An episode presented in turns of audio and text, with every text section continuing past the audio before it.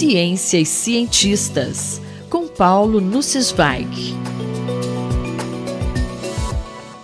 Professor, começando o ano, qual é o papel da mentoria na formação de cientistas? Caro Júlio, caras e caros ouvintes.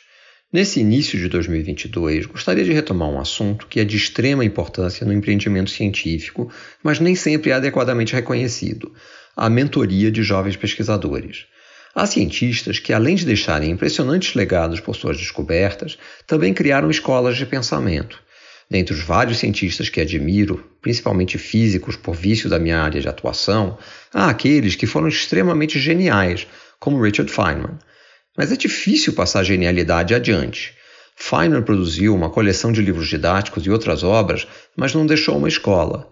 Enrico Fermi, por outro lado, deixou escola, assim como Isaac Isidor Rabi, que orientou uma longa linhagem de laureados com o Prêmio Nobel. Na França, Alfred Kessler, Nobel em 1966, orientou Claude Quentin-Nudy, Nobel em 1997, que orientou Serge Roche, Nobel em 2012. Fiz minha formação doutoral nessa escola de pensamento, no grupo liderado por Sérgio Rocha e Jean-Michel Raymond. Gosto de comparar o trabalho de cientistas que atuam em universidades como uma espécie de corrida de revezamento. A pista é infinita e sempre vale a pena continuar correndo. Durante a carreira, vamos passando bastões para pessoas mais jovens, que passam a correr ao nosso lado, passando adiante mais bastões. É um dos grandes prazeres da vida universitária acompanhar o crescimento dessas pessoas e vê-las nos superarem. Um amigo escreveu recentemente numa rede social que a síndrome de impostor, da qual nunca nos livramos, é fortemente alimentada pela participação em comitês de seleção de candidatos à docência, em que quase todas as pessoas que precisam ser dispensadas ainda parecem bem melhores do que você. Mas, bem ao espírito da corrida de revezamento, ele acrescentou que outro colega sempre comenta: se não conseguimos contratar pessoas melhores do que nós, estamos perdendo nosso tempo. Que reconhecimentos existem para mentoria científica? No Brasil, temos os prêmios de tese da CAPES, em que o orientador recebe um pequeno auxílio financeiro. De maior impacto internacional, a revista britânica Nature criou um prêmio específico para excelência em mentoria científica, otorgado anualmente desde 2005, sempre com foco num país ou região.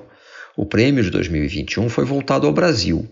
Há duas categorias de premiação: uma para mentores mais experientes, Lifetime Achievement, e outra para mentores em meio de carreira, Mid-Career. É um orgulho para a USP que o prêmio para mentores mais experientes foi concedido ao professor Carlos Frederico Menck, do Instituto de Ciências Biomédicas, ICB. Ele já orientou 13 mestrados, 37 teses de doutorado e supervisionou 22 pós-doutorandos.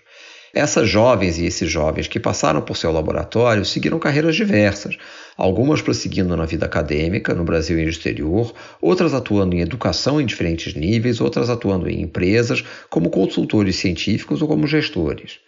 Além da quantidade impressionante de discípulos, o que faz do professor Menck um grande mentor? Sua atitude de orientação. É fundamental gostarmos do que fazemos. As questões científicas guiam o trabalho dos estudantes. As sugestões do orientador são apenas sugestões. Estudantes precisam de liberdade para experimentar em busca das soluções. Responder questões científicas nos faz aprender muito mais do que apenas resultados experimentais brutos. É preciso haver absoluta confiança recíproca entre ele e seus estudantes. Uma de suas declarações à revista Nature é particularmente tocante. A maioria de seus estudantes tornaram-se seus amigos para toda a vida. Ele considera essa a maior conquista da sua atividade de mentoria. Os inquebráveis laços de amizade que se formam entre mentores e discípulos são uma forte ilustração da entrega de bastão na corrida de revezamento em que os discípulos passam a correr junto de seus mentores. Já mencionei nessas colunas a relação que o orientador de doutorado do meu pai manteve com ele e com a nossa família. Durante a minha infância, sempre achei que ele fosse meu avô paterno. Ao crescer, soube que ele se definia como vovô auxiliar. Já tive o privilégio de entregar alguns bastões e me orgulho muito de ter aberto portas para algumas pessoas jovens e talentosas. É incomparável o sentimento de ver que se maravilham como eu ao desvendar os segredos da natureza. Paulo Nussensweig falou comigo, Júlio Bernardes, para a Rádio USP. Ciência e Cientistas, com Paulo Nussensweig.